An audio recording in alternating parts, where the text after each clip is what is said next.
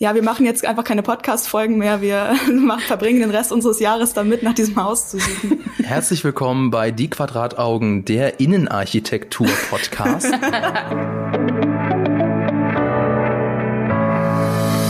Hallo und herzlich willkommen zu Die Quadrataugen, eurem Film- und Serienpodcast powered by Vodafone.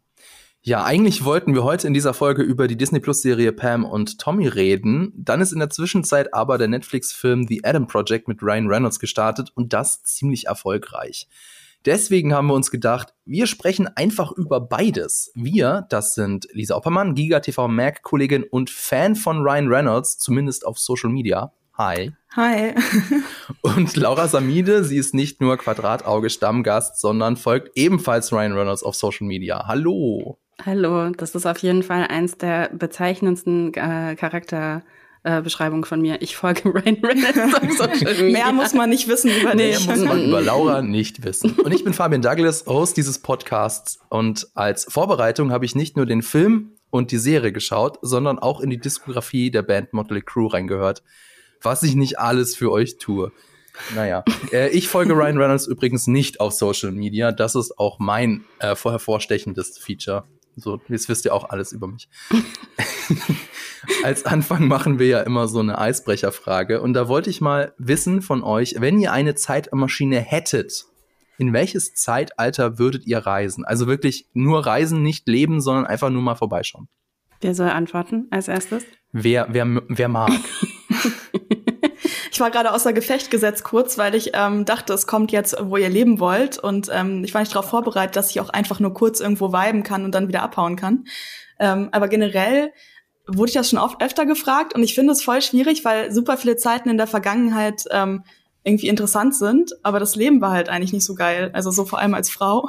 Deswegen würde ich eigentlich lieber in die Zukunft reisen, so in also mindestens 100 Jahre und so abchecken, also ob es uns noch gibt erstmal und dann ähm, ob was für Technologie es gibt und so. Das fände ich glaube ich ganz cool. Und wenn ich in die Vergangenheit reisen müsste oder sollte oder dürfte, dann würde ich, glaube ich, so ganz so ein bisschen nerdmäßig jetzt so am Anfang des Films reisen oder so in diese Hochphase von Leute machen Film in den 20er Jahren und dann so irgendwie am Set von Metropolis chillen oder so. Das fände ich, glaube ich, cool. Coole Idee. Und ja, bei ne? dir? Laura? Erstmal muss ich fragen, Lisa, wo hängst du ab, dass du ständig gefragt wirst, wo du in der Zeit reisen ich, willst? Ich weiß nicht so genau, also es ist auch nicht jeden Tag oder so, aber Ach mir so. ist die Frage schon häufiger begegnet. Das ist so ein Standardding in meinen Freundeskreisen. Jeden Morgen schreibt mir jemand, Lisa, wohin wirst du heute reisen? Ich weiß es nicht, ich bin gerade erst aufgestanden. Ah. Ich finde es lustig, ich hatte nämlich genau die gleiche Überlegung wie Lisa, dass ich so dachte, also eigentlich als Frau ist es alles nicht so super prickelnd gewesen. Ich glaube, ich habe tatsächlich drüber nachgedacht, was ist denn, also im Grunde genommen, ähm, die Frau ist ja zum Besitztum erst geworden, nachdem wir äh, ähm, ähm, Settle, Settlehaft was, ähm, nachdem sich die, der Mensch niedergelassen hat. Ne? Also nachdem wir ähm, entschieden haben, okay, wir bleiben jetzt an, an einem Ort. Vorher ist ja, ähm, das sind ja die Menschen in Nomadenstämmen rumgezogen und ähm, zu dieser Zeit, sagt ja die Forschung, gab es auch noch ein ganz anderes Genderverständnis. Und ich glaube, das würde mich interessieren. Ähm, Allerdings habe ich auch drüber nachgedacht und dachte, das ist so naiv von uns, immer zu glauben, dass man irgendwo einfach so hinreisen kann in die Vergangenheit, ohne direkt zu sterben. Weil, oh ja, stimmt. Ich würde komplett direkt sterben, so ja. im Mittelalter so, keine Ahnung. Oh Gott, was, Du kommst halt einfach an, du, du wirst sofort identifiziert als das andere und du wirst wahrscheinlich direkt sterben. Ja, gleich verbrannt auf so einem Scheiterhaufen oder so. Bei ja. den Hexensachen, Hexensachen, Hexen. Ich hätte jetzt gesagt, okay, also da, das, das würde ich schon noch so irgendwie mit in die Frage reinbauen, dass man äh, sich zumindest einmal umgucken kann. Weil, ist man dann ähm, unsichtbar oder sehen einen andere Leute? das wäre eine eigene Podcast-Folge, glaube ich. Ja, okay, stimmt. aber schade, Lisa hat das nämlich jetzt genauso beantwortet wie ich auch, weil ähm, tatsächlich normalerweise sagt man ja immer so, uh, so Mittelalter oder so, mal kurz gucken, wie das, wie das war bei den Rittersleut. Aber ich glaube, so richtig cool war das nicht. Also wenn man an Zahnschmerzen sterben kann, ja. möchte ich dann dann schon eher in der Gegenwart dann tatsächlich auch verweilen. Aber auch ein paar Jahre, ein paar hundert Jahre in die Zukunft. Also dann, wenn ich zumindest sicher bin, dass äh, ich nicht meinem eigenen Selbst über den Weg laufen kann, weil der schon lange tot ist. Das würde mich tatsächlich interessieren, falls es die Menschheit dann noch gibt, ne? wenn man dann so ein paar mhm. hundert Jahre in die Zukunft reist und du machst quasi die Tür auf von deiner Zeitmaschine und dann trittst du erstmal in flüssige Lava oder so. Das wäre natürlich auch blöd. Aber ja, also irgendwie, es ist eine spannende Frage, über die man ewig reden kann, weil noch haben wir Zeitreisen nicht erfunden. Mega Überleitung jetzt zu The Adam mhm. Project, denn da sind ja tatsächlich Zeitreisen erfunden. Aber bevor es mit äh, Ryan Reynolds zurück in die Zukunft geht, erstmal ein wenig Werbung. Weit in der Zukunft, nämlich im Jahr 2563, spielt der Film Attila Battle Angel. Bei den ZuschauerInnen ist der Sci-Fi-Streifen ja gut angekommen und die fragen sich natürlich, wird es einen zweiten Teil geben? Unser Kollege Tim Seifert von Featured hat in einem Artikel zusammengefasst, wie die Chancen dazu stehen und worum es in einem zweiten Teil gehen könnte. Featured ist Vodafones Magazin für digitale Kultur. Schaut doch mal vorbei. Link dazu in den Show Notes. Ja, wir JournalistInnen lieben ja Überleitungen und Vergleiche. Äh, so, wir haben ja jetzt ein, eine, eine, quasi eine Doppelfolge mit zwei Themen, die so ein bisschen schwer zu vergleichen oder schwer zum Überleiten sind. Aber ich, äh, deswegen habe ich auch jetzt ganz am Anfang in Anmoderation habe ich das erstmal ausgelassen, denn die erste Überleitung oder der erste Vergleich, den, der mir eingefallen ist, beide, also Film und Serien, entpuppen sich ja letztlich als etwas anderes, als sie zu Beginn erscheinen. Aber er so, nee, das ist ja unfassbar schwammig, das tust du nicht in die Anmoderation. Naja, egal. Aber wir reden jetzt erstmal über The Adam Project und wie immer zu Beginn natürlich spoilerfrei. Ich erzähle erstmal, worum es denn überhaupt geht. Also ein Jahr ist seit dem Tod von Adams Vater vergangen, doch der Zwölfjährige trauert noch immer. Eines Nachts findet er in der Garage einen verwundeten Mann. Der entpuppt sich als das ältere Ich als, der, als die ältere Version seiner selbst. Denn in seiner Zukunft, also in der Zukunft des älteren Adam, sind Zeitreisen bereits erfunden und er, also der ältere Adam, ist mit einer privaten Mission in die Vergangenheit gereist. Ja, wie anfangs gesagt, ist The Adam Project gleich mal in sämtliche Charts geklettert. Lisa, kannst du nachvollziehen, warum? Ähm, das ist eine gute Frage. Also ich kann, glaube ich, schon nachvollziehen, warum, weil Leute Ryan Reynolds mögen und weil Leute Science Fiction und Zeitreisen-Stuff mögen. Also vermutlich deshalb. Obwohl ich sagen muss, also jetzt meine Meinung zu dem Film ist jetzt eher so, war ganz cool, irgendwie so harmlos und nett, aber jetzt nicht so der krasse Chartstürmer, so dass ich jetzt denke, wow, dieser Film hat es verdient, 30 Jahre auf Platz eins von allem zu sein. Ähm, deswegen, naja, also. Welcher Film hat das schon, ne? Aber ja, okay, so sehe ich das ähnlich. Laura, hast du eine Erklärung? Ähm, ich glaube, es ist erstmal die Starbesetzung und ich meine, wir reden ja auch über Netflix-Charts und ich glaube, es ist immer noch so, dass viele Leute sich nicht unbedingt trauen, ins Kino zu gehen und dann die meisten haben halt wirklich Netflix abonniert. Ne? Also das ist ja so ein, so ein Standard, was sich jetzt irgendwie über die Pandemie auch irgendwie nochmal so ähm, ver, ja, verstärkt hat, einfach, dass man halt einfach Netflix hat.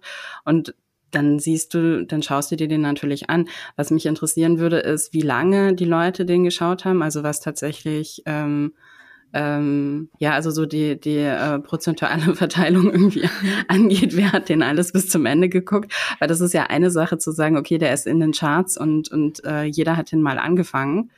Aber wir wissen auch, dass ähm, Netflix da ja manchmal ein bisschen rumtrickst und ähm, wenn du nur über den Vorschau-Button irgendwie sozusagen hoverst und die ersten paar Sekunden vom Film siehst, dann ist das auch schon ein View. Also sagst du, ich alle haben einfach nur über einen Vorschau-Button gehovert? nee, und das glaube ich nicht. also ich nee, dafür, nicht dafür reden so viele Leute auch auf Twitter drüber, muss ich sagen. Okay, weil ich glaube, es ist, äh, die Metrik ist bei Netflix so, wenn du die ersten zwei Minuten von einem Film geguckt hast, zählt das als View. Also immerhin zwei Minuten. Das ist in der Tat auch bei so einem relativ kurzen Film eher nix. Deswegen gibt es ja die Top 10 Seite von Netflix. Da äh, veröffentlichen sie auch nicht diese Kurve, die du gerne hättest, Laura, aber sie veröffentlichen immerhin die absoluten Zahlen, also die Millionen Min Minuten, die dann gestreamt worden sind. Mm. was natürlich jetzt auch, keiner von uns kann damit irgendwas anfangen, aber immerhin, naja. Ähm. Irgendwann könnte man natürlich was damit anfangen. Ne? Du könntest es halt irgendwie kontinuierlich über die Zeit vergleichen und abgleichen, wie lang die Filme auch tatsächlich sind. Aber wer hat Zeit dafür? Wir, hat, wir nicht. Wir wollen äh, nicht rechnen, wir wollen über den Inhalt des Films reden. Weil ich selber, muss ich ja gestehen, ich habe ja mit Zeitreisen Filmen oder Serien so meine Probleme, auch nachzuhören in unserer allerersten echten Podcast-Folge über die Zeitreiseserie Dark oder auch Kalendersprüche, die Serie, so wie ich sie genannt habe. Äh, in Zeitreisenfilmen gibt's ja oft so ein Gimmick, nenne ich das jetzt mal. Also zum Beispiel in Terminator ein Killerroboter aus der Zukunft. Äh, in Looper, ich weiß nicht, ob ihr den gesehen habt, mhm. äh, die jüngere und ältere Version eines Auftragskillers und so weiter und so weiter. Und in The Adam Project gibt's das auch. Hier trifft, ja, habe ich schon anfangs gesagt, der jüngere Adam auf sein älteres Ich, gespielt von Ryan Reynolds. Wie hat euch denn diese Konstellation gefallen? Weil Kinder in Filmen ist ja immer ein bisschen schwierig, Laura. Ich fand das sehr charmant. Also ich habe das dann, also ich finde die Handlung grundsätzlich jetzt auch nicht irgendwie mega exciting. Ich finde es auch ein bisschen flach. Aber ich fand zumindest die Dynamik zwischen dem älteren Adam und dem jungen Adam sehr charmant. Ähm, fand ich auch. Ähm, Kinder sind ja äh, immer ein bisschen laufen Gefahr, immer ein bisschen nervig zu sein, aber äh, der junge Mann, ich scrolle derweil ein bisschen runter in meinen Notizen und suche wieder, Walker ja, Walker Scobell. Äh, es, kann es sein, dass das sein, äh, seine erste Rolle ist? Er hat zumindest noch keinen Wikipedia-Eintrag. Ähm, insofern, also der macht es schon recht gut und der dem, dem kaufe ich auch ab, so vom Charakter, dass es tatsächlich die junge Version von, von Ryan Reynolds ist. Äh, so, sie sehen sich nicht wirklich ähnlich, muss man dazu auch sagen, aber. Ich finde, ähm, die hatten teilweise schon echt gleiche Mimik und Gestik. Also, das haben die schon genau. ganz cool geübt. Und ich habe das wirklich auch abgekauft, dass das irgendwie so die Mini-Version ist. Und ich fand, ja. er hat das auch echt, also wie du schon meinst, manchmal finde ich Kinder nämlich auch dann ein bisschen nervig in Filmen. Aber der war irgendwie so voll, ja, weiß ich nicht, ganz meint, cute. Ja, meint ihr nicht auch, dass es ein bisschen daran liegt? Also, Regie hat ja Sean Levy geführt. Mhm. Ähm, Stranger Things Veteran. Ähm, ich glaube, der hat auch wirklich ein Händchen dafür, Kinder zu inszenieren. Mhm. Das könnte gut sein. Das könnte gut sein. Aber die beiden sind ja nicht nur deswegen irgendwie so, so witzig zum Anschauen, weil ähm, beide witzige, in Anführungszeichen, Dialoge haben, sondern ähm, sie Sie haben ja auch, also ich habe das mal so formuliert, der Film hat ein emotionales Herz, was mir schon recht gut gefallen hat. Und die beiden Figuren stehen dafür. Also die beiden Figuren stehen emotional an unterschiedlichen Stellen in ihrem Leben. Und beide Figuren können voneinander was lernen. Das ist jetzt spoilerfrei noch alles. Ähm, und das hat mir tatsächlich, hat mich ein bisschen überrascht von, von so einem ja sehr oberflächlichen Sci-Fi Zeitreise Action Gedöns mit Ryan Reynolds, ja, habe ich jetzt nichts größte erwartet, aber dass das ganze dann doch ein bisschen Tiefgang hatte, fand ich sehr schön. Also ich würde natürlich nur sagen ein bisschen. Es hatte Tiefgang, finde ich gerade gegen Ende hin. Genau, gegen Ende hin, da wollen wir vielleicht, ja. vielleicht sprechen wir später noch drüber. Mhm. Aber ähm, ich habe es ja schon in der Einführung gesagt, also der Vater von Adam ist gestorben und ähm, beide reagieren da jeweils anders drauf und beide können dann aber dann von beiden auch irgendwie was lernen, was ich echt richtig schön fand, was mich tatsächlich auch ein bisschen überrascht hat oder das habe ich nicht erwartet von dem Film. Weiß ich, Lisa, wie ging es denn dir da? Ähm, ja, ich habe eigentlich auch im Vorhinein eh nichts erwartet. Deswegen war ich jetzt auch nicht irgendwie enttäuscht oder weiß ich nicht. Also das äh, war, ich bin da recht vor unvoreingenommen reingegangen und ähm, habe auch nicht gedacht, dass es jetzt so emotional wird, vor allem weil ähm, Ryan Reynolds ja schon seine was er halt immer so spielt gemacht hat, irgendwie so von den Jokes her. Also er hat ja schon irgendwie, finde ich, diesen einen Charakter, den er dann immer wieder abspult. Und ähm, er hatte ja auch echt ein paar emotionale so Mini-Dialoge, sage ich mal, die dann teilweise auch wieder durch irgendwie diesen komischen Furzwitz oder so zerstört wurden. Aber es war schon viel Emotionales, aber ich finde auch viel ist irgendwie so nur an der Oberfläche geblieben für mich. Ähm, das hatte ich aber mit dem ganzen Film so ein bisschen. Also, dass alles irgendwie so, diese Elemente so alle da waren, aber es manchmal nicht so komplett durchgedrungen ist für mich. Es ist sehr, mhm. weiß nicht, plakativ. Also ich muss sagen, diese Konversationen, wie die beiden auf den Tod von dem Vater reagieren, das fand ich schon echt gut gemacht. Da habe ich auch, auch, also sind schon so ein bisschen meine Augen feucht geworden an einigen Stellen. Aber dann gab es auch wieder, ja, zum Beispiel das Ende, das fand ich dann auch wieder sehr plakativ und übertrieben mhm. beispielsweise. Es liegt vielleicht an der Laufzeit. Also ich meine, das Ganze ist nur eine Stunde 46 Minuten lang. Ähm, nur, in Anführungszeichen. Vielleicht ist da einfach auch nicht so die große Zeit für, für eine, tiefergehende Geschichte. Ähm, bei der Struktur ist mir aufgefallen, also was heißt aufgefallen? Ähm, der Film hat dann ja, sag ich mal, so einen Kipppunkt in der Mitte. Ähm, also ich versuche das jetzt irgendwie spoilerfrei zu, zu, zu erzählen. Und zwar der, äh, die Hauptfigur, der, der ältere Adam, der kommt ja mit einer privaten Mission eben in die Vergangenheit. Und dann ab der Hälfte ähm, entscheidet er sich um, beziehungsweise es gibt eine neue Mission. Und ähm, das fand ich, ja, fand ich das jetzt schade, fand ich das gut, ich weiß es nicht genau. Aber äh, vielleicht ist das auch der Grund, warum das Ganze so ein bisschen wenig stringent wirkt, sondern weil sich quasi die beiden Figuren in der Mitte des Films einfach mal eben umentscheiden und dann geht es um was ganz anderes. Vielleicht liegt es daran. Laura, was meinst denn du? Das habe ich gar nicht so empfunden. Ähm, ich glaube, was man auch noch grundsätzlich vielleicht erwähnen kann, ist, ähm, haben es nur angerissen, also das Star-Aufgebot ist halt relativ hoch in dem Film. Ne? Also Mark Ruffalo spielt den Vater, äh, die Mutter wird gespielt von Jennifer Garner, ähm, Love Interest oder Frau äh, von Zoe Saldana und Catherine Keener spielt ähm, äh, Maya Sorian. Ähm, ich glaube, alleine die Namen und auch die schauspielerische äh, Qualität, die dann irgendwie auf dem, auf dem Schirm ist, die sorgt dafür, dass es erstmal so ein Grundniveau gibt. Ne? Ähm, ich jetzt dramaturgisch gesehen fand ich das eigentlich sehr schlüssig. Ja, also dass er unter einem einer falschen Prämisse zurückreist, weil er muss ja, er ist ja also der ältere Adam, Ryan Reynolds in dem Fall, ist ja der Protagonist und er muss ja was lernen und er muss ja auch irgendwo ähm, eine, eine Reise durchgehen, irgendwie, um erstmal an den Punkt zu kommen, wo er versteht, wo eigentlich das wahre Problem ist. Und genau das versteht er ja dann an diesem Punkt, von dem du eben gerade geredet hast, den wir jetzt nicht spoilern wollen.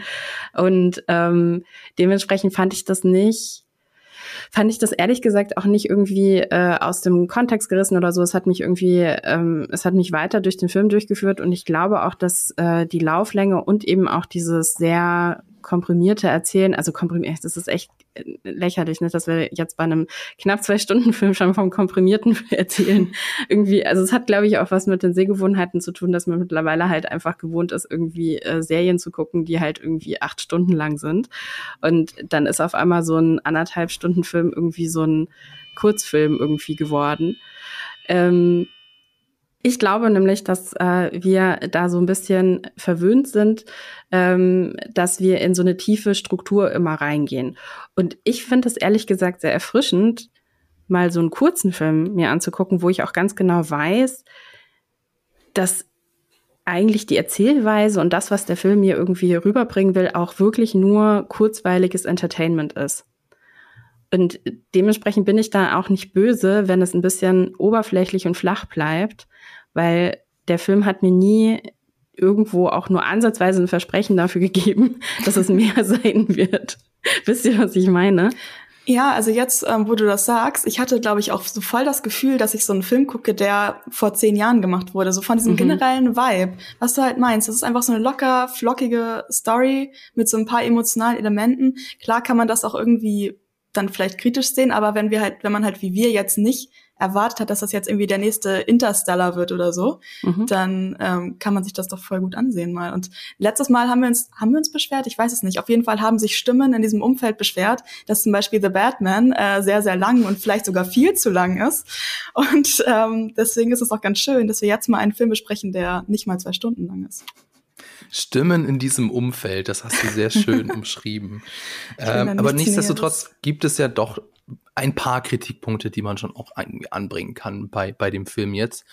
Ein Kritikpunkt würde ich sagen, aber das hat jetzt was mit dem Worldbuilding zu tun. Also äh, regelmäßige ZuhörerInnen vor diesem Podcast wissen, dass ich äh, jemand bin, dem das Worldbuilding sehr wichtig ist. Und äh, da hat der Film irgendwie schon so seine Drawbacks. Also in Terminator zum Beispiel ist ja der Sci-Fi-Zeitreisefilm. Da sehen wir die schlimme Zukunft, die es zu verhindern gilt. Also die, wir sehen, glaube ich, in beiden Teilen gibt es so kurze Ausschnitte von, äh, von der Zukunft, die jetzt tatsächlich, glaube ich, mittlerweile die Gegenwart ist, äh, in denen die, die Killermaschinen über die, durch die zerstörten äh, Häuserschluchten laufen und die, die Menschheit vor sich her treiben. Und in The Adam Project, also ist es nur eine Behauptung. Also es wird äh, von, von dem älteren Adam gesagt, so die, die Zukunft ist total scheiße. Aber wir sehen es nie und deswegen hat es auch für mich irgendwie so keinen großen emotionalen Impact gehabt. Äh, wenn ihr versteht, was, ihr, was ich meine. Ich weiß, glaube ich, was du meinst, aber gleichzeitig, also alleine, dass diese ganzen Typen da immer ähm, auftauchen, irgendwie aufploppen und er dann halt irgendwie gegen sie kämpfen muss, ich finde, da kommt schon so eine Bedrohung rüber. Also ganz stimme ich dir da nicht zu. Ich fand es eigentlich sogar ganz smart, dass wir nicht gesehen haben, wie die Zukunft aussieht, weil es mir, glaube ich, was weggenommen hätte davon. Übrigens, apropos Worldbuilding, können wir kurz darüber sprechen, dass es das schönste Haus ist, das ich jemals gesehen habe. ich war auch so, wo wohnen die da und dann ja. direkt am Wald? Ey, wie geil ist das bitte? Ich möchte da auch wohnen. Wie schön auch die Innen, also überhaupt die Architektur des Hauses und auch die, Voll, die Einrichtung ja. drin, irgendwie mit diesem Diesen leichten Maisonette und diese Fenster und so.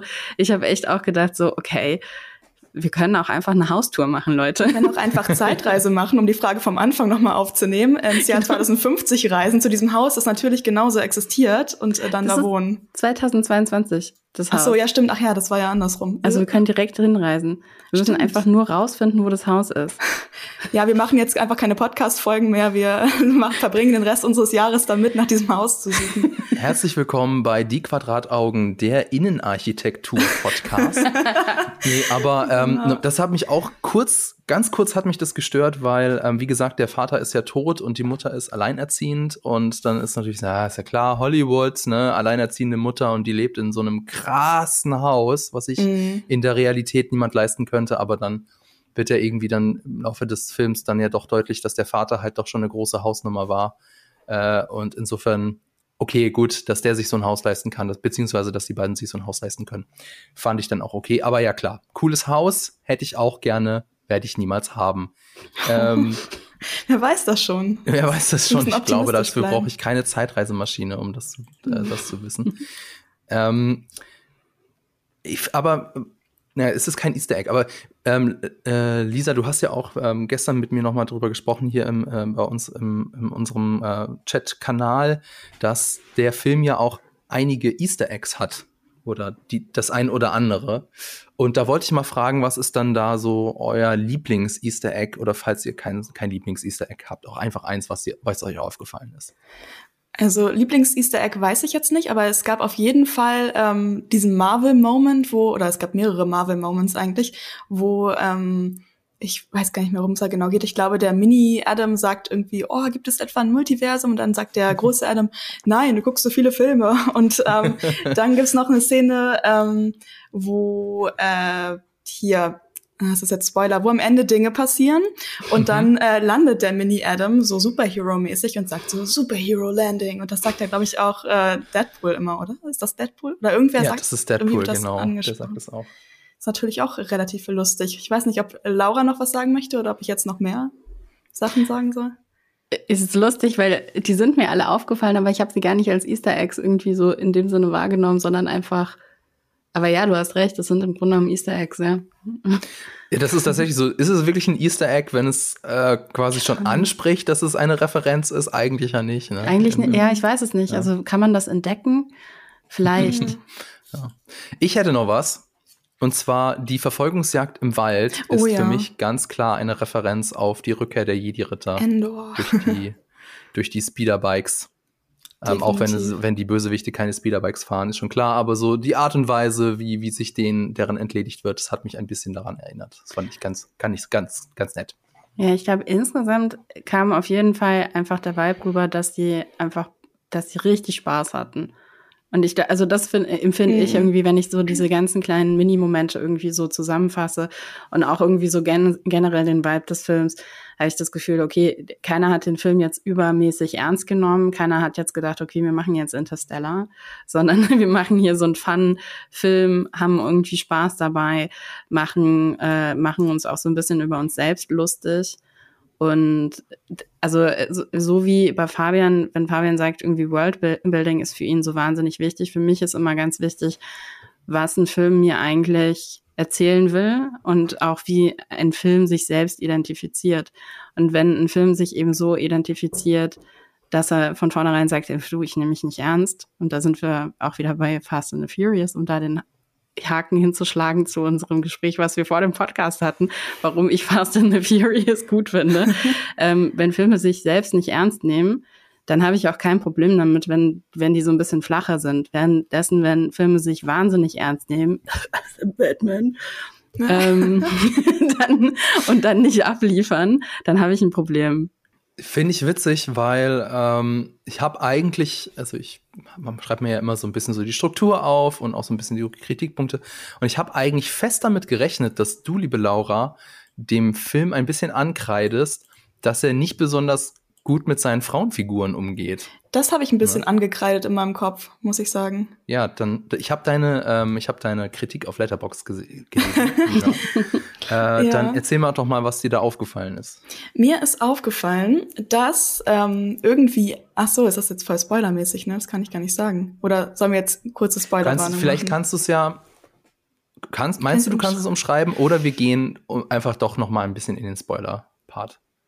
Ich weiß nicht, ich okay, glaub, ich dann äh, würde ich einfach sagen, liebe Leute, äh, der Film ist auf Netflix draußen, The Adam Project.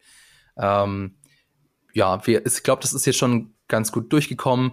Es ist nicht der große Oscar-Contender, aber wenn ihr einfach mal den Kopf ausschalten wollt und ein bisschen Eskapismus haben wollt, ist in dieser ja doch etwas äh, schwierigen Zeit ja vielleicht auch nicht das Allerschlimmste, dann kann man sich den Film schon mal angucken. Ich meine, Ryan Reynolds spielt die Hauptfigur. Ihr wisst ganz genau, was ihr da bekommt und das bekommt ihr auch.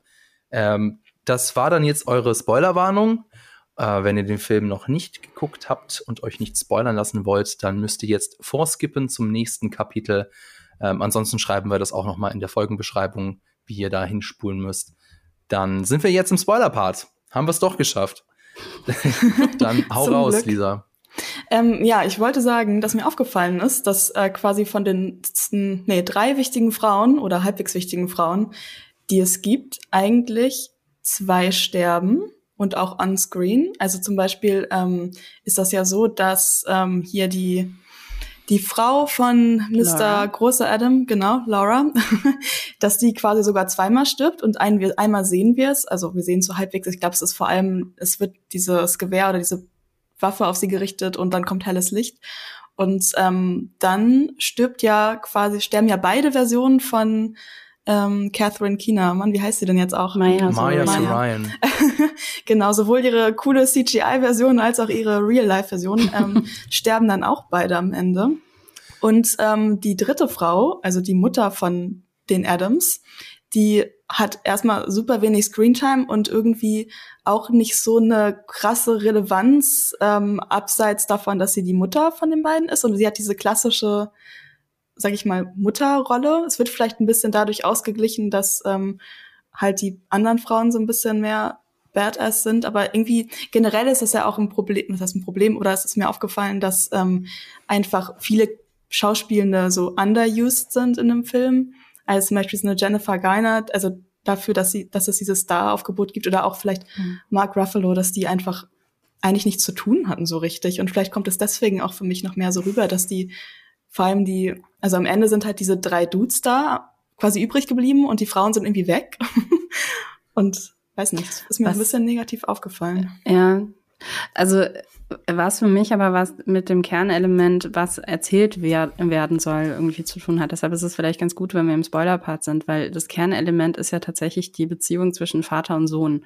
Ja, das stimmt. Und ähm, dementsprechend kann ich einem Film dann auch insofern verzeihen, dass nicht ständig Frauen auf dem Screen zu sehen sind, weil ich meine, das hilft uns, also es hilft natürlich auch irgendwo, ne, in der, in der Gender-Repräsentation, dass du Frauen auf dem Screen siehst, aber gleichzeitig hilft es nicht, wenn du dann irgendwie eine, eine Vater-Sohn-Beziehung erzählen willst und dann ähm, versuchst, da künstlich irgendwie die Mutter mit reinzudrücken. Ich finde nämlich, ja, wie der Film grundsätzlich mit den Frauen umgeht, ähm, finde ich nicht, also da sind mir jetzt keine krassen Red Flags irgendwie aufge, aufgefallen. Ne? Also im Sinne von, ähm, dass ja, dass es da irgendwie an, an einer gewissen Wertigkeit irgendwie mangelt, sondern. Ja, nee, das ist mir auch nicht aufgefallen. Also die wurden ja schon quasi in dem Rahmen, wo sie repräsentiert waren, irgendwie gut behandelt. Ich habe auch gedacht, also es hat mich jetzt auch nicht so doll aufgeregt wie in anderen Filmen, weil, wie gesagt, diese Beziehung zwischen Vater und Sohn im Mittelpunkt stand.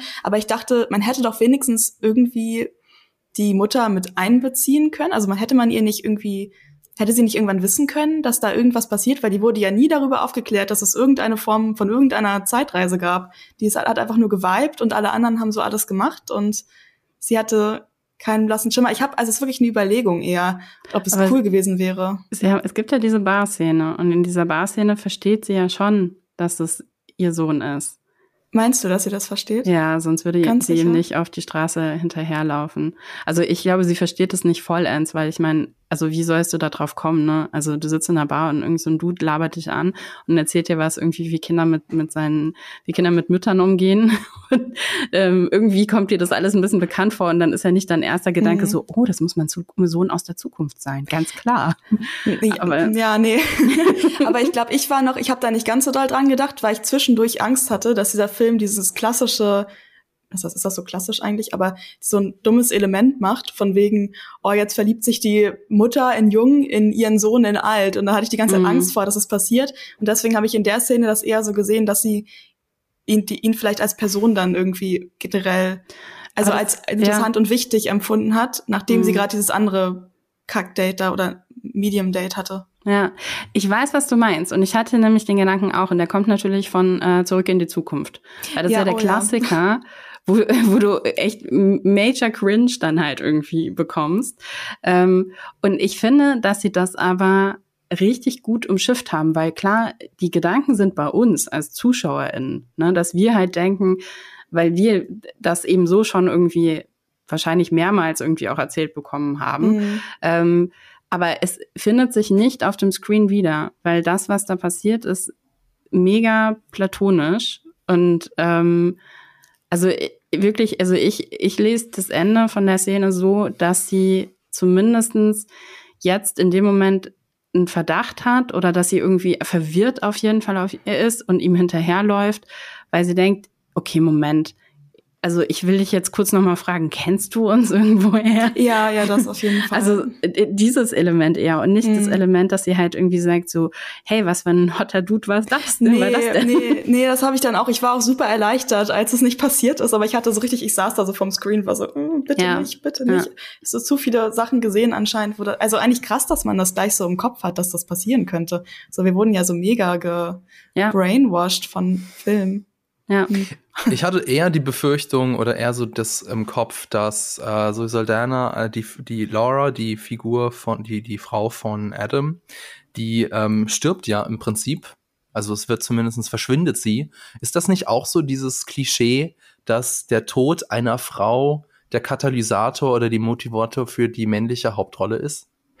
Ja, ja, und das, und das meinte ich vorhin damit, dass es gebrochen wird. Okay. Weil sie am Ende wieder da ist oder nee, weil weil es am Ende nie darum ging. Es ging nicht darum, der Motivator, also das, was er braucht, um geheilt zu werden, hat nichts mit seiner Frau zu tun, sondern das steckt ganz tief in, in ihm selbst drin. Er muss sich mit seinem, mit seinem zwölfjährigen Ich versöhnen und mit seinem Vater, um ein vollständiger Mensch zu werden.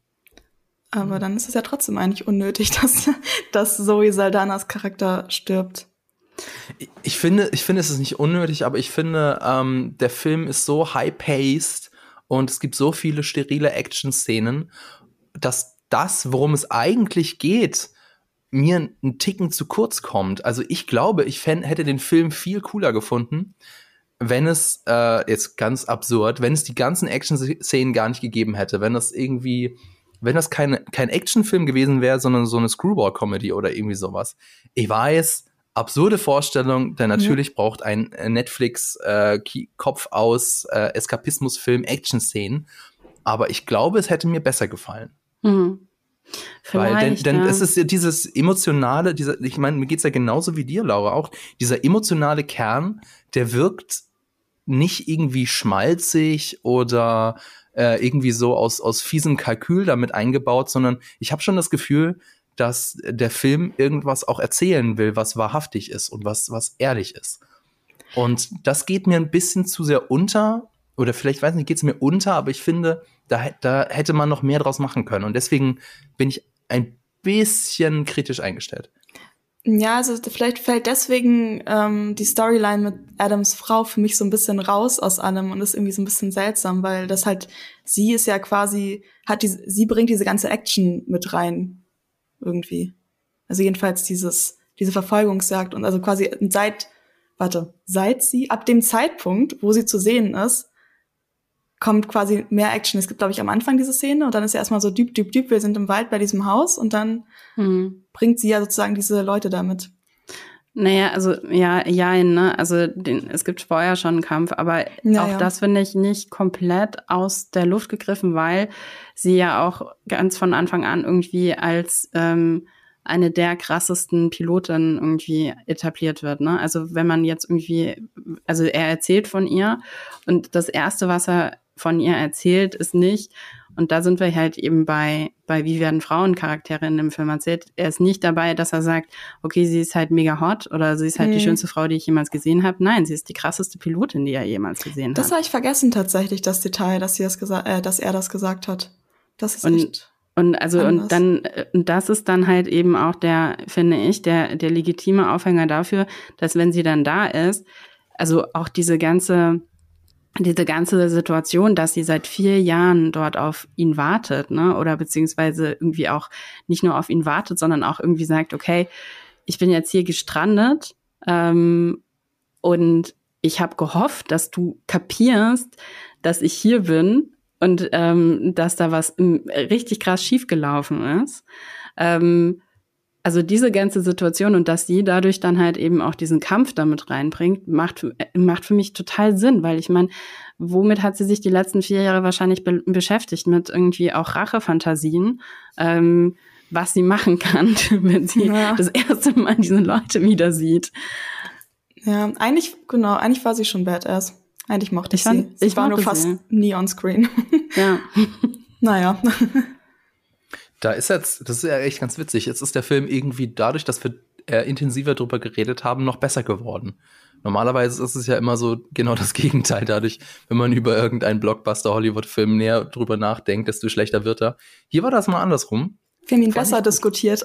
ja, wir haben, ihn, wir haben den Film besser diskutiert, genau. Mhm. Dann würde ich aber sagen, äh, trotzdem reicht's und wir würden, ich würde gerne zum zweiten Thema kommen. Aber bevor wir jetzt zu Pam und Tommy kommen, wollte ich noch sagen, auf Spotify könnt ihr ja mittlerweile Podcasts bewerten. Und seitdem ich das hier im Podcast angesprochen habe, hat sich die Bewertung auch verbessert. Also vielen Dank an alle, die uns positiv bewertet haben. Falls ihr es noch nicht getan habt, überlegt es euch doch mal. Solche Bewertungen sind auf Spotify nämlich sehr wichtig. Ihr würdet uns damit also einen großen Gefallen tun. Ich sag schon mal vielen Dank.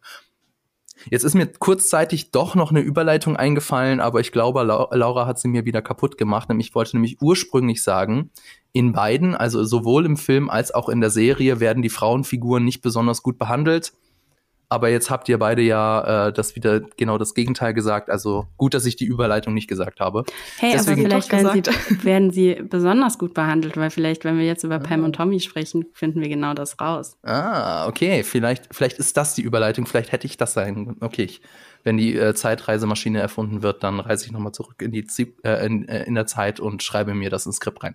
Genau, wir reden nämlich jetzt über Pam und Tommy. Das ist eine Miniserie auf Disney Plus, acht Folgen und ähm, ich weiß nicht, ob ihr das wusstet, aber ich, wenn ihr so in meinem Alter seid, also ich glaube, so die, die Männer in meinem Alter, die wissen, die haben schon mal von Pamela Anderson gehört und die haben auch schon mal gehört, dass es da wohl ein Sextape gab, das äh, veröffentlicht wurde.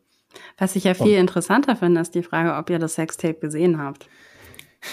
Ich habe es noch nie gesehen, aber ich habe mich gefragt, ob es wohl jetzt sehr viele Leute wiedersehen. Mhm. Das habe ich mich auch gefragt. Ich war nämlich auch kurz davor, irgendwie es nochmal zu googeln, weil ich, also ich habe es gesehen, weil ich glaube, du kannst als, ähm, du kannst nicht in den 90er Jahren als Teenager aufgewachsen sein, ohne dass du auf irgendeiner Party dieses Tape gesehen hast. Oh, also krass, ich, hab, okay. ich war irgendwie 15, 16, 17 irgendwie so in dem Alter, als es irgendwie rauskam und das war definitiv einfach, es war überall.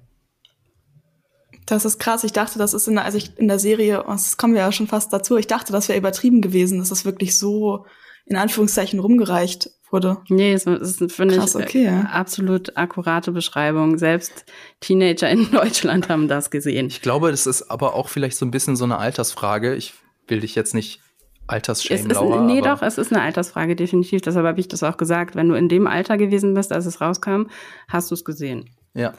Genau. ich, und, weiß ähm, so. und ich wollte nur mal sagen, also das ist ja auch im Prinzip auch schon alles, was wir wissen. Also wir wissen, Pamela Anderson, die hat irgendwie so mal bei Baywatch mitgespielt und es gibt dieses Sextape. Und ich glaube, so, weil du hast es ja auch gesagt, Laura, du warst eine Teenagerin, als du das geguckt hast.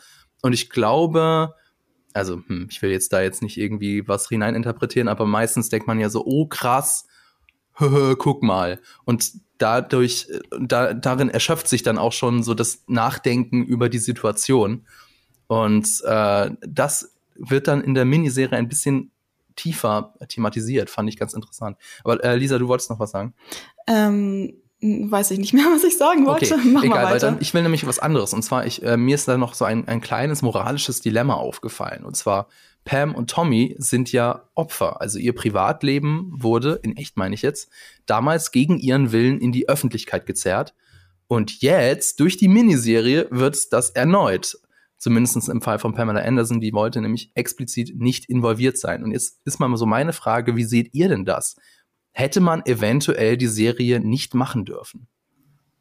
Ich glaube, man, ah, es ist eine, also es ist eine na gut, so schwierig vielleicht auch nicht. Also ich muss sagen, ich habe am Anfang, der, bevor ich angefangen habe, die Serie zu gucken, ähm, genau dasselbe gedacht. So vor allem, als ich so ein bisschen die Interviews mit den MacherInnen gelesen habe und die so waren, ja, und wir möchten Pamela Anderson eine Stimme geben und ähm, möchten ihre wirkliche Story erzählen. Und sie war ja eben irgendwie dieses Opfer und hatte quasi durch die Medien dann irgendwie wurde sie so da reingezerrt und so. Und äh, deswegen haben wir diese Serie gemacht, ohne sie zu fragen. Und ich war so, mh, mm, also ich bin mir nicht so sicher, ob das so der, die beste Herangehensweise ist. Und ich bin mir auch nicht sicher, ob, wenn ich es jetzt nicht für den Podcast gemacht hätte, ich die Serie geguckt hätte tatsächlich, weil ich irgendwie von Anfang an, deswegen war ich vielleicht auch so ein bisschen beeinflusst, hatte ich irgendwie so ein ungutes Gefühl, dass ich gerade was sehe, was eigentlich nicht existieren sollte, obwohl ich generell im Prinzip gut finde, dass jetzt dieses Bewusstsein dafür inzwischen existiert, dass ähm, Frauenfiguren, oder nicht Frauenfiguren, eigentlich reale Frauen, die existieren, ähm, aus den 90ern oder auch Anfang, Mitte 2000er, die von den Medien mega geschämt wurden, dass man sozusagen jetzt dass ins Bewusstsein gerückt wird, dass das nicht richtig war und dass man das so ein bisschen rehabilitieren muss, sage ich mal. Aber trotzdem glaube ich, dass am Ende der beste Weg gewesen wäre, wenn man sowas macht, dann auch mit den betreffenden Personen zusammenzuarbeiten. Ich glaube, es ist nicht das Ding, dass sie das nicht versucht haben. Also, Doch, ja, stimmt. Äh, sie sind auf sie zugekommen und auch die, die Schauspielerin, die Pamela Anderson darstellt, auch die ist auf Pamela Anderson zugegangen.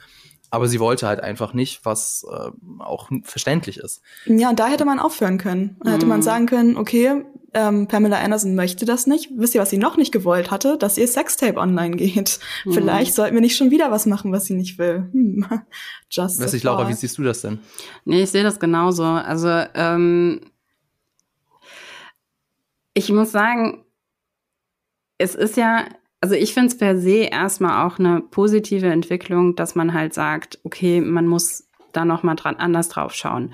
Ähm, das gibt's ja im Moment gerade irgendwie viel, auch irgendwie die ganze Free Britney-Bewegung zum mhm. Beispiel ist ja irgendwo auch so ein bisschen ist ja auch so ein bisschen ähm, verbunden irgendwie mit dem, okay, wir schauen jetzt noch mal drauf, wie, wie sind wir eigentlich gerade mit Frauen in der Öffentlichkeit umgegangen in den 90er Jahren, in den 2000er Jahren.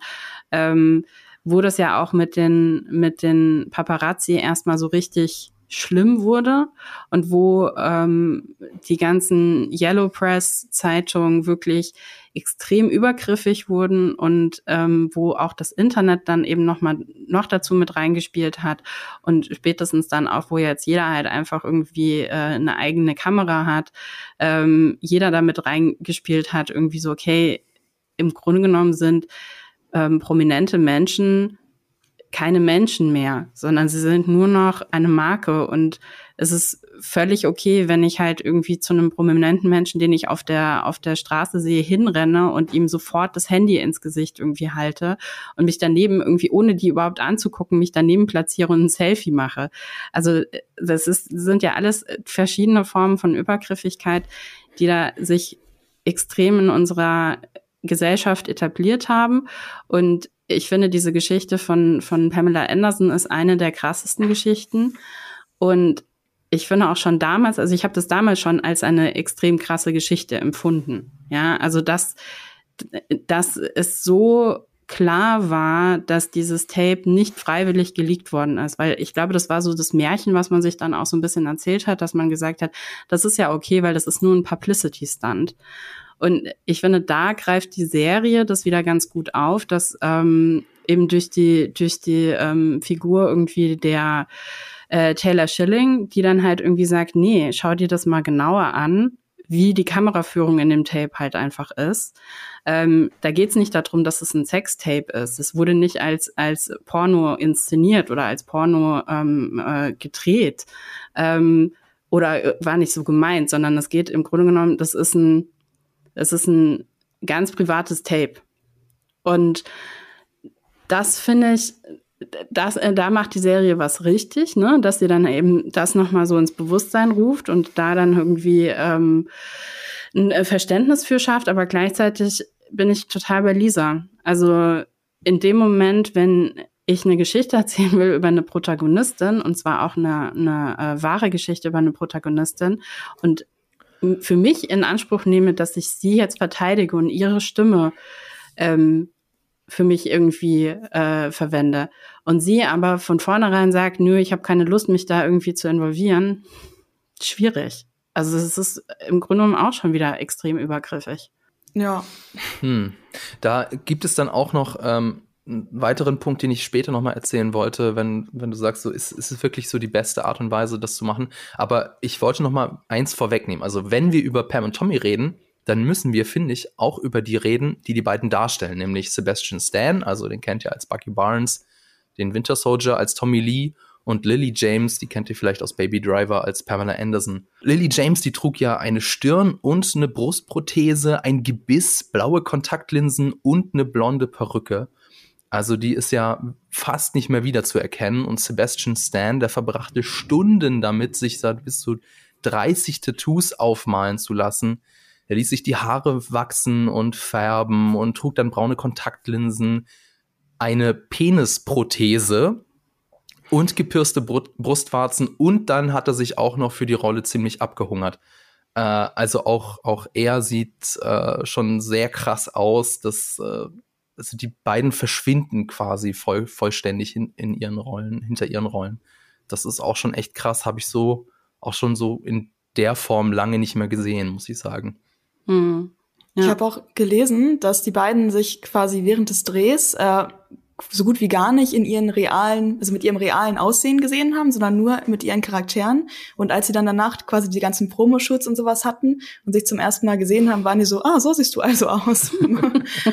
Good ja. to know. Ja, und auch, auch, also nicht nur das Aussehen, sondern also bei der Schauspielerei, da geht's ja nicht nur darum, äh, ja, Dialogzeilen auswendig vorzutragen, sondern halt mhm. auch so mhm. die kleinen Manierismen nennt man das, also wie sich eine Person bewegt oder wie sie so tut. Und das soll wohl auch, sollen wohl die beiden auch sehr gut getroffen haben. Also kenne jetzt Pamela Anderson nicht, habe keine Interviews von ihr äh, mir angeguckt, aber auch das soll, soll Lily James wohl besonders gut gemacht haben. Also Chapeau. Ich glaube, allein deswegen sollte man zumindest mal reingeguckt haben in die Serie, weil das ist schon, schon was ganz Besonderes. Ähm, ich wollte dann aber noch mal über die, äh, so ein bisschen über die Struktur der Serie reden. Und zwar, äh, also klar, es geht um das Sextape von Pam und Tommy, aber die beiden spielen eigentlich, also erstmal überhaupt gar keine Rolle. Also Folge 1 wird komplett aus der Perspektive von Rand Gauthier, Gauthier erzählt. Das ist der Handwerker, der das Tape geklaut hat. Und dann in der zweiten Folge äh, geht's dann ja so um Pam und Tommy und wie die sich kennengelernt haben. Äh, Im Vorgespräch haben wir ja auch drüber gesprochen, das ist schon ein, ein bisschen cringe, also ein bisschen ist gut. Äh, und jetzt ist so meine Frage, oder was ich mich dann so gefragt habe, erst in der vierten Folge bemerken ja Pam und Tommy überhaupt, dass sie beklaut worden sind. Und jetzt ist so meine These, das könnte Absicht sein. Also der Beginn quasi als Köder, um ein eher männliches Publikum anzulocken, um, um ihnen dann später eine Diskriminierungskritik um die Ohren zu hauen. Was glaubt ihr? Könnte das so sein, Laura? Hm. Ähm, interessante Theorie. Es wäre ja super smart, wenn sie das mal machen würden. Ähm, wenn ich, weiß ich nicht, weil ich glaube, wenn ich da jetzt als Drehbuchautorin drüber nachdenke, macht es für mich schon Sinn, dass man es so erzählt. Also, dass man irgendwie, ähm, also jetzt mal abgesehen davon, dass ich, ich fand zum Beispiel die ersten zwei Folgen extrem langweilig. Das würde ja vielleicht wieder nicht ich auch. sprechen, dass, dass wir nicht gemeint waren. ähm, also ich, bin mir da nicht sicher. Ja, es könnte schon sein, dass es, dass es irgendwie, dass da ein Gedanke dahinter war, dass man irgendwie gesagt, äh, dass die, die äh, Showrunner und Showregisseurinnen äh, gesagt haben, hey, lasst es doch irgendwie, ähm, lasst es uns diese, diese Reichweite, die uns auch der Name Pamela Anderson verspricht und das, und die Leute, die Bock darauf haben, sowas sich anzuschauen und, und ähm, dass wir die da mit reinlocken. Würde ich, könnt, äh, könnte ich mir durchaus vorstellen, dass das so ist, ja, weil ich zum Beispiel hätte die Serie mir auch nicht angeschaut. Also ich hätte jetzt ich habe jetzt nicht Pam und Tommy irgendwo gelesen und obwohl ich auch total viele Fotos schon vorher gesehen hatte, irgendwie auf Social Media von den beiden, hatte jetzt nichts davon irgendwie in mir geschrien, uh, ich muss unbedingt diese Serie gucken.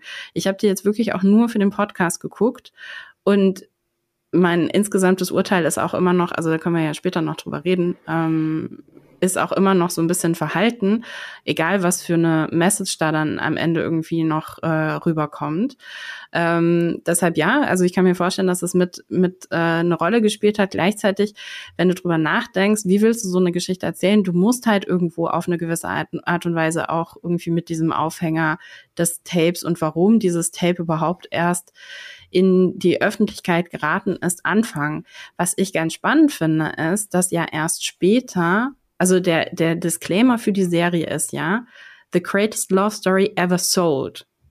Ähm, und dieses Love Story, das erzählen sie am Anfang nicht. Am Anfang in der ersten Folge erzählen sie wirklich, Tommy ist ein Arschloch und Pamela ist eigentlich, weiß ich nicht, ein Accessoire. Und dass es eine Love Story ist, wird erst später wirklich klar und wird dann interessanterweise auch erst wirklich klar durch Rückblenden.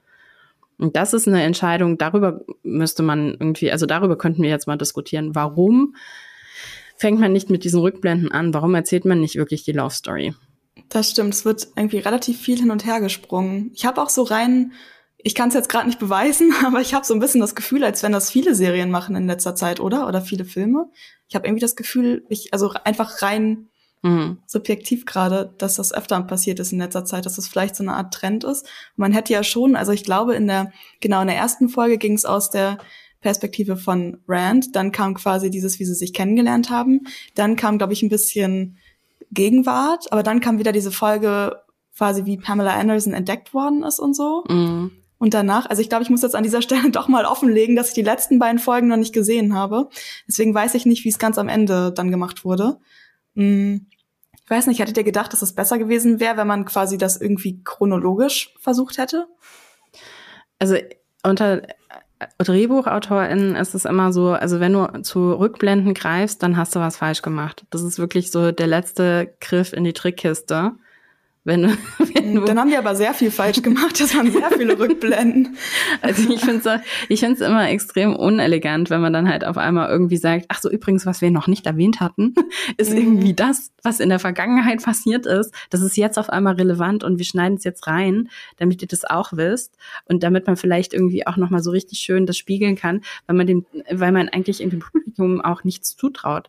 Ne? Also das hat ja auch was damit zu tun. Wenn ich nämlich eine Geschichte chronologisch erzähle, dann ähm, muss ich ja das Publikum irgendwie auch emotional dadurch begleiten und ähm, und vertraue dann, muss dem Publikum aber auch vertrauen, dass es emotional dabei bleibt. Ja, und dann die Connection macht wieder zum Anfang und sagt, uh, das haben wir schon mal gesehen. Das und das ist jetzt eigentlich ein Spiegel von dem, was wir vielleicht vor jetzt in der Serie irgendwie vor zwei Folgen gesehen haben.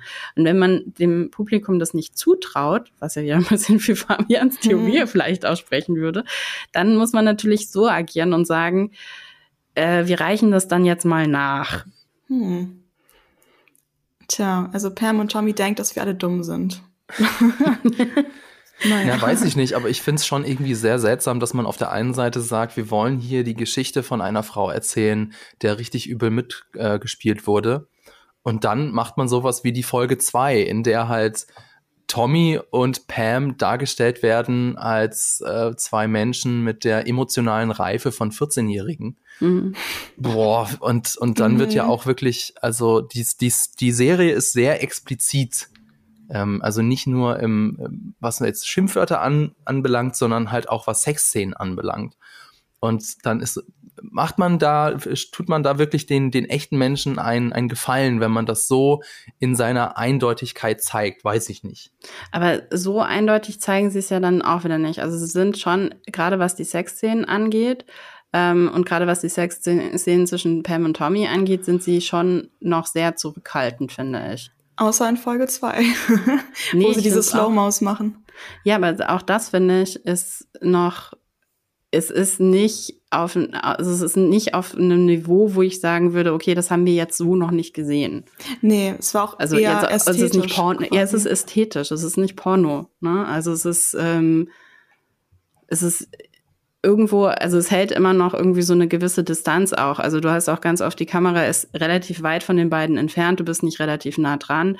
Ähm, du siehst es ganz oft irgendwie in einer totalen, ähm, ja, also ich, ich habe schon den Eindruck, dass sie, dass sie das bewusst entschieden haben, um eben irgendwie ähm, zu sagen, okay, wir treten den jetzt nicht, wir gehen den, wir gehen den jetzt nicht so nah und wir treten den jetzt nicht irgendwie auf den Schlips, indem wir da irgendwie noch noch genauer hinschauen. Also wir wollen jetzt nicht irgendwie Repli eine Replikation machen von diesem Sextape. Mhm.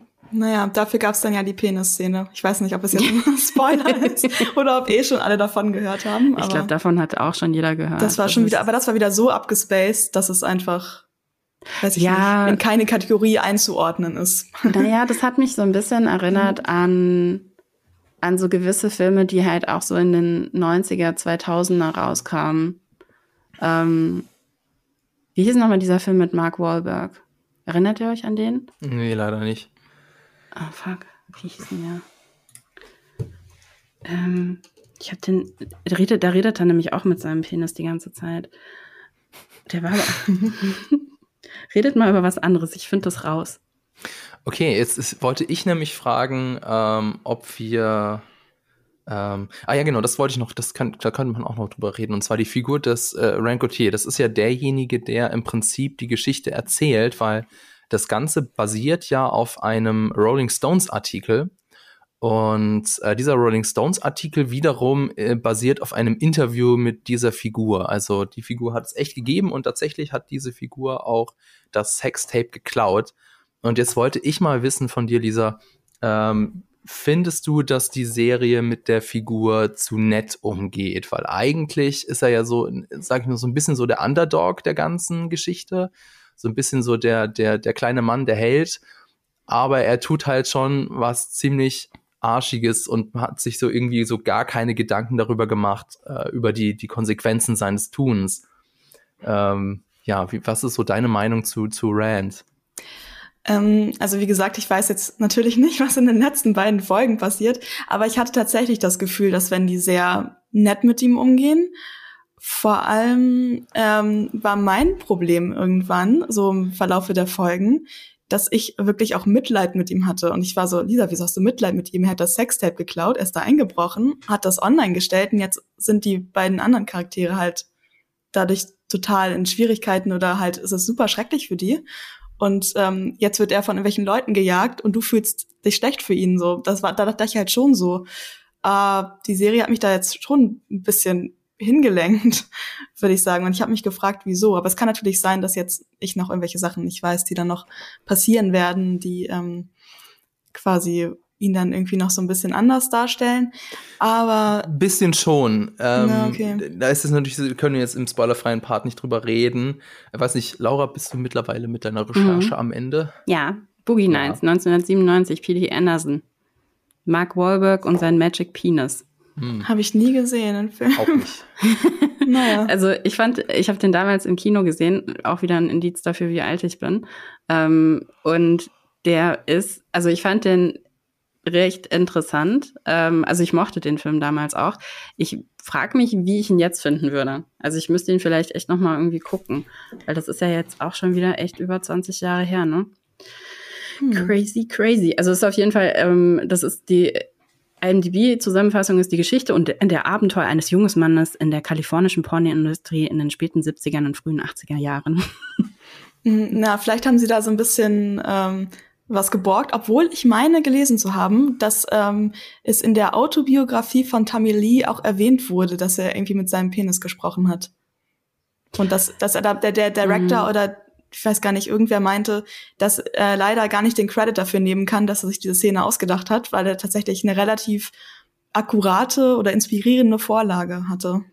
Du, ich glaube, also in, in dem Tape selbst ist er ja, ähm, betätigt er ja die, die Hupe des Bootes mit seinem Penis auch.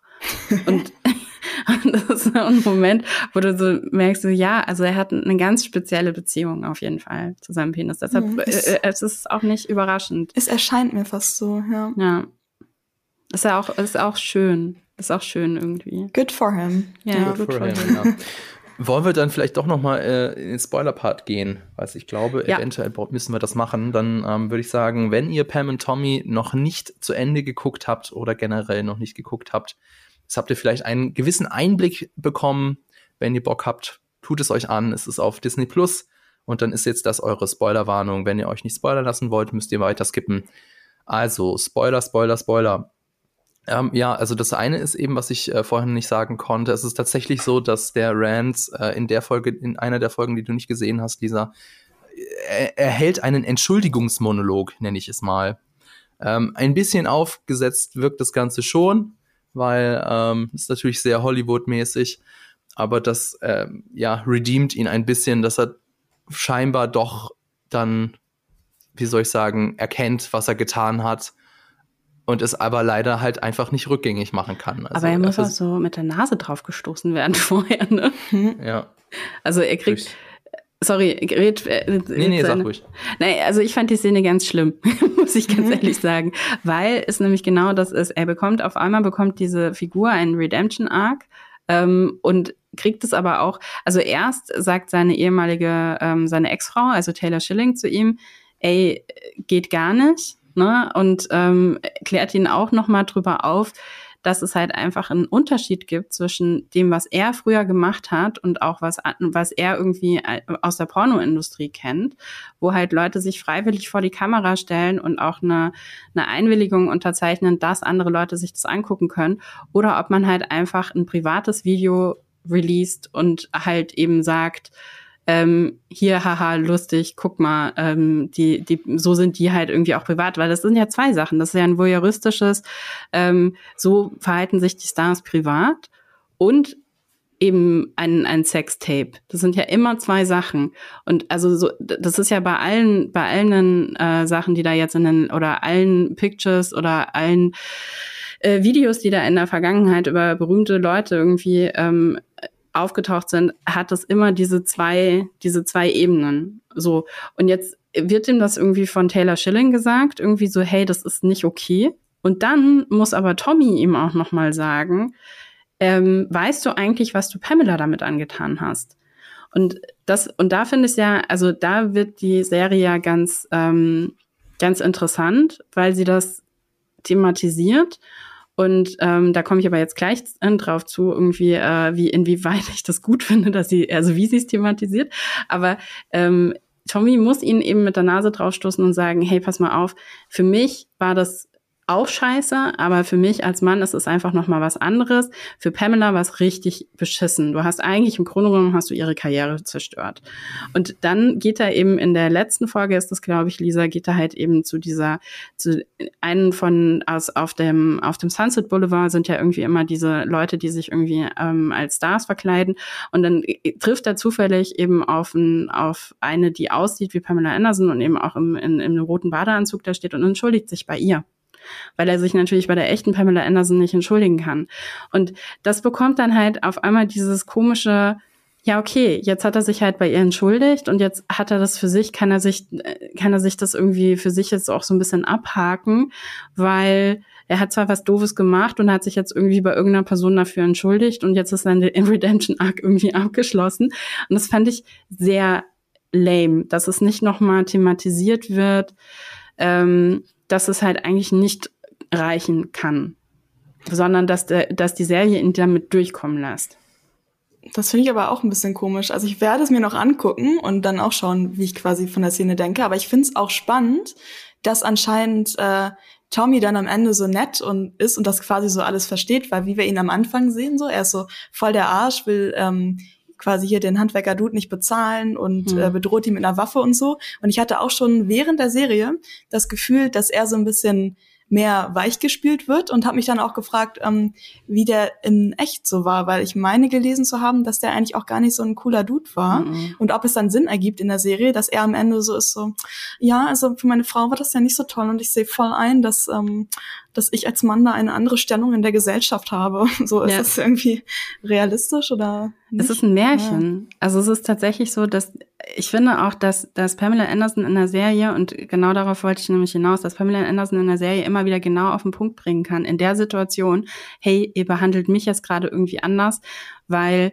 und sie sagt halt einen sehr bezeichnenden Satz irgendwie zu dem Anwalt und der ist auch absolut richtig, aber ich kauf der Serie das, also ich kauf das 0,0 ab, dass die in dem Moment ähm, die Klarheit hatte, das zu formulieren. Und da wird die, Film, äh, wird die Serie für mich halt zum Märchen, dass sie in dem Moment sagen kann, ähm, die Gesellschaft, solange die Gesellschaft mich als Slut sieht, hat die Gesellschaft entschieden, dass sie mit meinem Körper machen kann, was sie wollen. Ich habe keinen, ich habe keinen Anspruch auf meinen Körper. Ich habe kein Recht über meinen Körper. Mein Körper kann verwendet werden für was immer diese Gesellschaft ihn halt irgendwie ähm, haben möchte.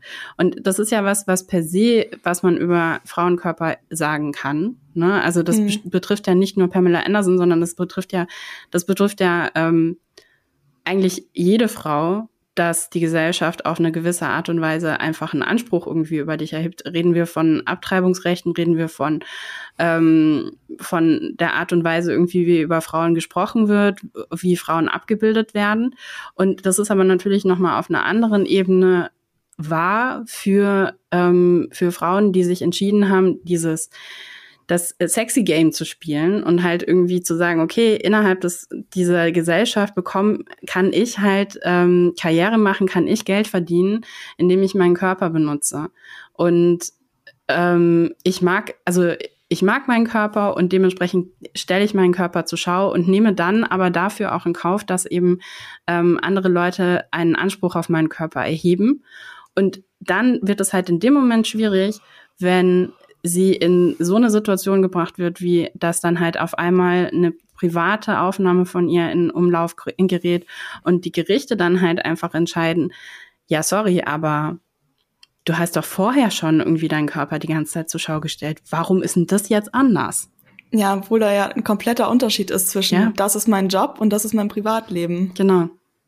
Und das ist, da hat die Serie eine absolute Klarheit, aber ich glaube, dass das, was da in dieser Serie immer wieder erzählt wird von den Frauenfiguren, ich fand es sehr märchenhaft. Also und und ähm, ich fand auch nur, also ich fand tatsächlich nur eine Folge wirklich gut. Das war die vierte Folge. Interessanterweise ähm, Regie geführt hat Lake Bell, die Schauspielerin. Ich weiß nicht, ob ihr die kennt. Ähm, immer noch eine meiner absoluten Lieblings-Romantic-Comedies aller Zeiten. Sie und Simon Peck in Man Up kurzer Filmhinweis am Rande. Aber ähm, genau, also die Folge fand ich richtig gut inszeniert und die fand ich auch vom Storytelling her gut und dann fällt es halt wieder ab, weil dann wird es für mich halt irgendwie zu sehr zu diesem und da sind wir wieder bei dem, was Fabian vorhin dann eben auch meinte, irgendwie, okay, geht es dann auch darum, irgendwie eine bestimmte Message irgendwie ähm, zu transportieren? Ja, geht es definitiv, es geht darum, eine Message zu transportieren. Ähm, und das war dann wahrscheinlich auch der Grund, warum eben die FilmemacherInnen gesagt haben, es ist uns egal, dass Pamela Anderson jetzt hier irgendwie nicht Ja dazu sagt, sondern wir wollen diese Geschichte erzählen, um einfach auch nochmal ein Exempel zu statuieren und diese, diese Diskussion in die Ge Gesellschaft reinzutragen. Und ähm, dann nehmen sie halt eben, dann nehmen sie halt das und machen es aber so märchenhaft plakativ, dass ich, dass mir persönlich die Subtilität total fehlt. Und ich meine, vielleicht ist es, das ist ja auch was, was uns in den ersten zwei Folgen gestört hat, dass das diese Subtilität ja. irgendwie fehlt. Es ist halt, ja, es ist halt le leider am Ende eine sehr plakative Aufbearbeitung. Das wollte ich dich noch mal fragen, Laura. Was meinst du mit märchenhaft? Meinst du mit märchenhaft einfach nur ein Synonym für unglaubwürdig? Oder meinst du mit märchenhaft tatsächlich eine märchenhafte Geschichte? Wie, Im Sinne von, das kann ja nicht wahr sein? Oder mhm. wie meinst du das? Ja, es ist noch mehr als unglaubwürdig. Also es ist ausgedacht. Das meine ich damit. Also das ist mhm. wirklich, ähm, ja, dass es äh, nicht in der Realität irgendwie wurzelt und vielleicht auch ein bisschen Wunschdenken dabei ist.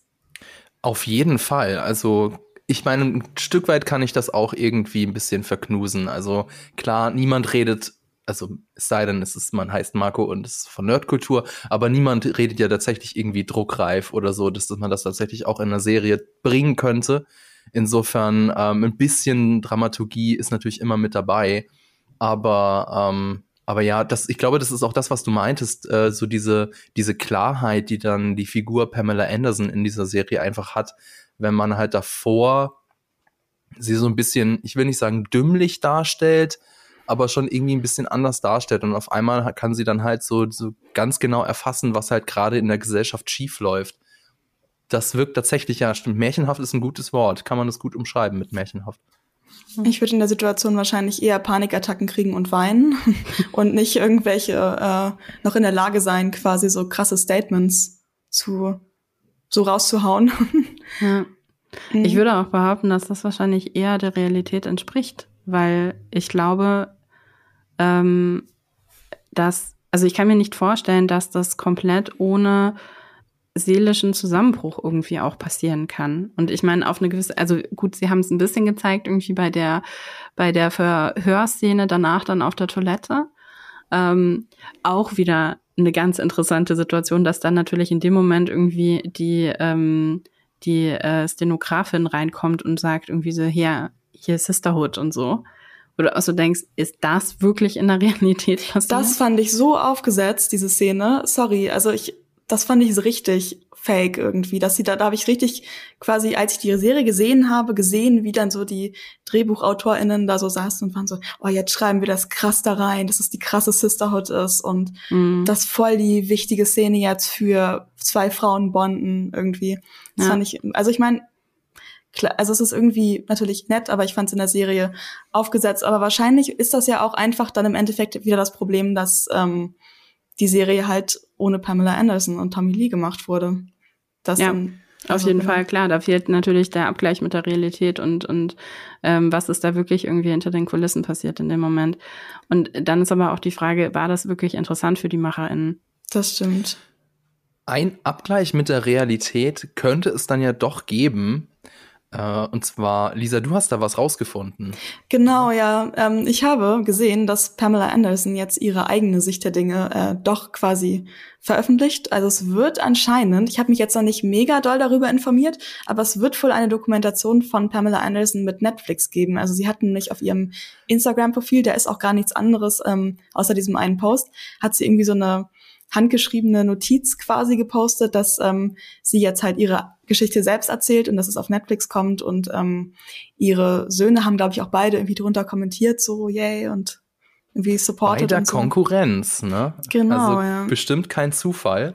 Aber anscheinend, ähm, also laut Netflix und laut diesem Presserelease, ist ähm, dieser Film wohl auch schon seit einigen Jahren in der Mache kann natürlich, ich weiß jetzt nicht, wann genau der rauskommt und wie realistisch das quasi ist, dass es jetzt wirklich einfach blödes Timing ist, dass diese Serie jetzt vorher rausgekommen ist, oder ob die das jetzt einfach behaupten, damit halt Leute noch mehr sich dann auf diese Netflix-Dokumentation freuen. Aber ähm, wie so oder so werden wir wohl tatsächlich dann Pamela Andersons eigenen oder eigene Geschichte oder eigene Erzählung der Geschichte kriegen.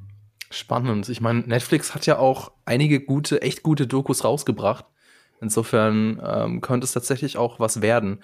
Hm, ich wollte dann noch mal kurz, ich meine, wir sind ja jetzt auch wieder im Spoiler-Part, deswegen wollte ich dann noch mal kurz fragen, dass, Laura, ich glaube, du warst das, du hast es so ein bisschen angedeutet vorher im spoilerfreien Part, dass ähm, die Serie ein ja schon irgendwie ja, wie nennt man das jetzt? Also was, was Gutes rüberbringen will, also eine gute Message hat, aber du hast es so ein bisschen so angedeutet, ob es dann tatsächlich auch die Serie dann auch wirklich schafft, diese Message adäquat rüberzubringen. Mhm. Und du mhm. hast es so ein bisschen in Zweifel gezogen. Ja. Was meintest du denn damit? Naja, das, was ich eben schon angedeutet habe, ne? Also dieses, ich, äh, ich denke, die Serie möchte gerne dabei helfen, ähm, das ein bisschen umzudrehen, dass man halt irgendwie sagt, okay, ich sehe jetzt auch mal die andere Seite. Ich sehe nicht nur, ähm, ich sehe nicht nur das, was halt irgendwie in der Presse steht, sondern ich, ähm, ich baue eine Identifikation und auch ein Verständnis, eine Empathie für die Betroffenen, äh, in dem Fall Pamela Anderson und Tommy Lee auf und ähm, verleite äh, oder gebe denen jetzt eben insofern auch eine Stimme, indem ich halt irgendwie sage, okay, ähm, es gibt da halt auch noch mal einen gesellschaftlichen Unterton und eine Gesellschaftskritik. So und das ist ja per se erstmal ein hehres Ziel. Die Frage ist aber, inwieweit das wirklich funktioniert, weil ich behaupte, es funktioniert insofern nicht, weil es halt einfach wahnsinnig oberflächlich ist. Weil es halt einfach nicht, und das meinte ich eben mit diesem Märchenhaft, weil es halt einfach, also es löst bei mir jetzt zum Beispiel nichts aus. Ich habe nicht danach irgendwie nach der Serie jetzt den großen Aha-Moment, wo ich gesagt habe, irgendwie so, wow, so habe ich das aber noch gar nicht gesehen. Eventuell natürlich auch, weil ich mich damit beschäftige und weil ich da auch eine Meinung zu habe, aber gleichzeitig auch, weil ich finde, also Deshalb, also ich freue mich auf die Dokumentation, weil ich glaube, bei Pamela Anderson ähm, hat man ja auch immer wieder Interviews zwischendrin äh, gehabt, wo man merkt, okay, da ist ja wahnsinnig viel mehr noch. Ne? Also ich glaube, sie hat einfach in, im Laufe ihrer Karriere extrem viel Missbrauch erlebt. Und das wird, glaube ich, ganz interessant, sich das anzuschauen und auch nochmal irgendwie ein anderes Verständnis dafür zu bekommen, was halt eigentlich irgendwie hinter den Kulissen irgendwie von dieser ganzen ähm, ja, also von, von Hollywood, aber eben auch nochmal explizit irgendwie hier ähm, Playboy und jetzt eben dann in dem Fall auch Penthouse, was da irgendwie noch alles passiert, was schon passiert, bevor du überhaupt an diesen Punkt kommst, wo du vielleicht auch Sachen diktieren kannst, weil du halt einfach irgendwie so oft ähm, gesehen wurdest und weil du in der Öffentlichkeit stehst und weil du einen Namen hast, was passiert eigentlich mit Frauen, die diesen Namen noch nicht haben. Ähm, deshalb, also es wird interessant zu sehen und ich glaube, das wird spannender und wird uns vielleicht irgendwie in einer, in einer Gesellschaft, in einem gesellschaftlichen Diskurs weiterführen, als jetzt eben diese Serie, die dann eben sehr oberflächlich bleibt und dadurch, finde ich, auch sehr viel Pulver verschießt. Lisa, wie siehst du das dann? Ähm, sorry, ich habe die Anfangsfrage schon wieder vergessen.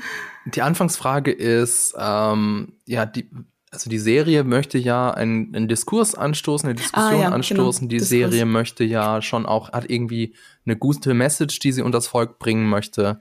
Aber ähm, durch diese Unglaubwürdigkeit, durch diese Märchenhaftigkeit macht sie da quasi so ihre eigene Message auch wieder kaputt. Was meinst ja, du? Ich, ich würde mich da Laura auch anschließen. Also ich freue mich da tatsächlich auch auf die Dokumentation, weil ähm, es da für mich irgendwie eine Chance gibt, das Ganze irgendwie realer und halt weniger märchenhaft präsentiert zu bekommen. Ähm, aber wie gesagt, an sich ist es ja schon gut, dass es irgendwie jetzt so diese Awareness gibt. Andererseits kann es natürlich sein, dass durch die Serie jetzt auch wieder einige Sachen, die jetzt sozusagen so ein bisschen für die Serie hinzugedichtet wurden, dass dann das reale Bild dann halt wieder verschwimmen lassen. Deswegen weiß ich nicht, ob die Serie jetzt, also ich würde auch nicht sagen, dass es jetzt so komplett förderlich war für. Mhm. Genau. Ich befürchte halt tatsächlich, dass die meisten, wenn sie über die Serie reden, dann halt eher über Tommy Lee und seinen sprechenden Penis reden oder darüber, warum, äh, wie Lily James so krass aussieht wie Pamela Anderson, aber über die eigentliche Story oder über die eigentliche Message, dass die so ein bisschen in den Hintergrund gerückt wird. Und das ist schon irgendwie schade. Denn ähm, das hast du ja auch so sehr gut gesagt, Laura, mit dieser Free Britney-Sache, dass sich da schon ein bisschen was bewegt hat und dass wir da tatsächlich als Gesellschaft noch ziemlich viel aufarbeiten müssen. Und ob das tatsächlich durch so eine Miniserie wirklich die beste Art und Weise ist, sei mal dahingestellt. Eventuell ist es vielleicht doch besser, wenn man das über eine Doku macht und vor allem auch mit der äh, Beteiligung der ja, Betroffenen. Definitiv. Mhm. Definitiv. Dann würde ich sagen, das war's für dieses Mal, oder? Ja. Ja. ja. Also, dann würde ich sagen, kommen wir hier zu einem Ende. Vielen Dank, dass ihr zugehört habt. Wenn es euch gefallen hat, dann lasst uns doch einen Kommentar da, schreibt uns eine Rezension bei Apple Podcast oder folgt uns bei Spotify. Wenn ihr Kritik oder Lob loswerden wollt, dann könnt ihr das ganz einfach mit einer Mail an sprich mit uns at jellyfish.com. Ja, vielen Dank fürs Zuhören. Vielen Dank auch an euch, Lisa und Laura. Vielen Dank an das Team im Hintergrund und natürlich an Vodafone. Bis zum nächsten Mal. Ciao, ciao. Macht's gut.